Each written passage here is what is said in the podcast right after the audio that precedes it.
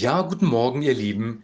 Ich möchte euch gerne ein paar Gedanken zum Thema Statistik weitergeben, weil wir in einer sehr aufgewühlten Zeit leben und ein großes Durcheinander herrscht, auch in Bezug auf Corona, die Ängste zunehmen. Und deswegen möchte ich mal auf Zahlen verweisen, weil die manchmal so ein bisschen Ruhe in unser Leben reinbringen. Erstmal was Grundsätzliches zum Thema statistische Wahrscheinlichkeit, weil da gibt es zwei Größen. Es gibt einmal die allgemeine statistische Wahrscheinlichkeit und ich möchte das mal deutlich machen am Beispiel vom Autofahren. Die statistische Wahrscheinlichkeit, bei einem Autounfall zu sterben, liegt in den USA auf dein Leben bezogen bei 0,8 Prozent. Da ist das sehr gut berechnet und deswegen nehme ich dieses Beispiel. Also ein Amerikaner hat auf sein Leben bezogen eine Wahrscheinlichkeit von 0,8 Prozent bei einem Autounfall zu versterben. Das ist so gering, dass niemand auf die Idee kommen würde, das Autofahren zu verbieten. Und deswegen fahren wir auch noch Auto. So, jetzt gibt es aber eine persönliche Statistik und die hängt davon ab, wie du dich selber verhältst. Wenn du jetzt entscheidest, ich trete wie ein Bekloppter aufs Gas, fahre mit 100 durch die Ortschaft, schnalle mich nicht an und fahre nur gefährliche Autos, die keine Airbags haben, also irgendwelche Oldtimer, die absolut unsicher sind, dann steigt natürlich dein persönliches Risiko an. Und das musst du dann mit berücksichtigen ähm, und in deine persönliche Lebensführung einbauen. Jetzt übertragen wir mal diese statistischen Gedanken auf äh, Corona und auf Deutschland. Und hier können wir erstmal nur von der allgemeinen Statistik sprechen, weil die Behörden nur die allgemeine Statistik aufnehmen. Sie berücksichtigen nicht dein persönliches Verhalten. Von der allgemeinen Statistik betrachtet ist es so, dass im Moment etwa 2,6 Millionen Menschen mit Corona infiziert sind. Also getestet infiziert. Also wir können ja die Dunkelziffer nicht mit einbrechen, aber von denen, die getestet sind, ähm, sind 2,6 Millionen Menschen infiziert. Das entspricht etwa drei Prozent der deutschen Bevölkerung. Also ein relativ geringer Teil. Die meisten, die ich frage, würden ähm, zwischen 25 und 30 Prozent vermuten, aber es sind tatsächlich nur drei Prozent der Bevölkerung überhaupt mit dem Corona, Coronavirus infiziert. Jetzt gibt es bei den Infizierten eine Sterbewahrscheinlichkeit, die liegt bei 3,03 Prozent, was relativ hoch ist, aber berechnet auf die Gesamtbevölkerung sind es dann 0,09 Prozent. Also du hast eine Wahrscheinlichkeit an Corona zu versterben von 0,09 Prozent. Das ist nicht wirklich viel. Jetzt kommen wir zu Long Covid, also zu langfristigen Erkrankungen. Da gibt es in Deutschland keine Statistiken. Da nehme ich eine aus, äh, aus der Schweiz mit rein. Die Wahrscheinlichkeit, eine Long-Covid-Erkrankung zu äh, entwickeln, also nach einer Erkrankung im Krankenhaus, ähm, die liegt bei circa 1,75 Prozent. So, also wir reden hier in allen Bereichen von Prozentzahlen, die sich im einstelligen Bereich äh, bewegen. Die äh, Wahrscheinlichkeit zu sterben liegt für dich bei 0,09 Prozent. Ähm, das muss man alles mit berücksichtigen. Und deswegen können wir, wenn wir denn die Regeln einhalten, das heißt Masken tragen, Abstand halten, Hygieneregeln einhalten, ähm, davon ausgehen, dass unsere statistische Wahrscheinlichkeit ähm, daran zu erkranken oder zu versterben vielleicht sogar noch etwas geringer ist, weil ja insgesamt die Gesamtbevölkerung betrachtet wird und da sind auch relativ viele dabei, die sich eben nicht an die Regeln halten. Das heißt, diese Regeln, die wir aufgestellt haben, funktionieren sehr gut ähm, und wir müssen gucken, wie das jetzt mit der Mutation weitergeht. Aber wie gesagt, 2,6 Millionen Infizierte, das entspricht etwa drei Prozent der Bevölkerung. Wir haben 80 Millionen Menschen in Deutschland ungefähr. Da kommt das sehr gut hin.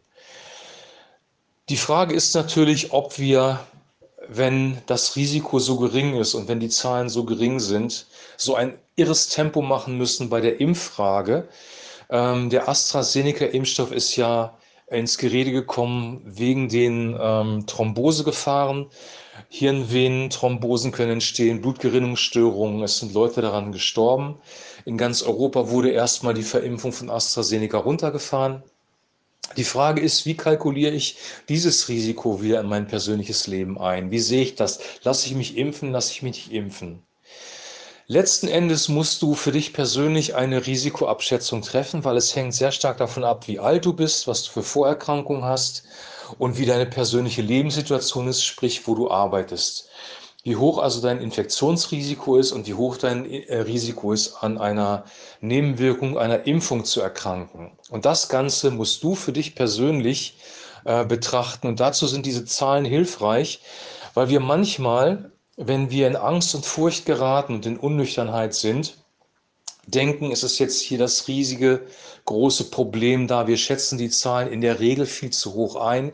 Wir schätzen auch unser persönliches Risiko viel zu hoch ein und dann treffen wir irrationale Entscheidungen. Also eine gute Entscheidung kann sein, mit der Impfung noch zu warten. Es kann auch eine gute Entscheidung sein, sich impfen zu lassen.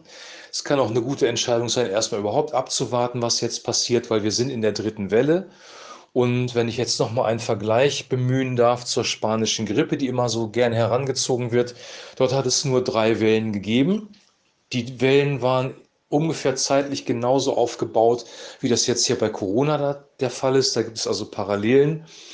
Und ähm, es hat sehr, sehr wenige Pandemien überhaupt gegeben in der Menschheitsgeschichte, die mehr als drei Wellen hatte. Also es kann sein, dass die ganze Sache jetzt im Sommer ausläuft und wir in eine entspanntere Phase wieder reinkommen, aber wissen tun wir es nicht, weil wir eine Vielzahl von Mutationen haben. Jetzt kommen wir zu den Mutationen. Die Mutationsgeschwindigkeit ist auch so hoch, dass du auch bei der Impfung keinen hundertprozentigen Schutz hast. Das heißt, die Zahlen, die dort ähm, kolportiert werden ähm, mit den 90 Prozent oder 88 Prozent je nach Impfstoff, die sind gültig für den äh, aktuellen Virus, aber nicht auf die Zukunft hochgerechnet. Und ähm, deswegen muss man auch diese Gedanken mit in die Statistik deines persönlichen Lebens einbeziehen. So, ich kann dich also wirklich nur ermutigen, nüchtern auf die Sache zu gucken, weil dann verliert Corona ein bisschen den Schrecken. Ich will nicht sagen, dass Corona nicht gefährlich ist. Also für jemanden, der auf der Intensivstation liegt und beatmet wird, ist das sehr, sehr gefährlich. Für vulnerable Gruppen ist das sehr, sehr gefährlich. Für Menschen, die in Seniorenheimen leben und über 80 sind, kann das tatsächlich in einem sehr hohen Prozentsatz tödlich ausgehen. Ich möchte hier Corona nicht kleinreden.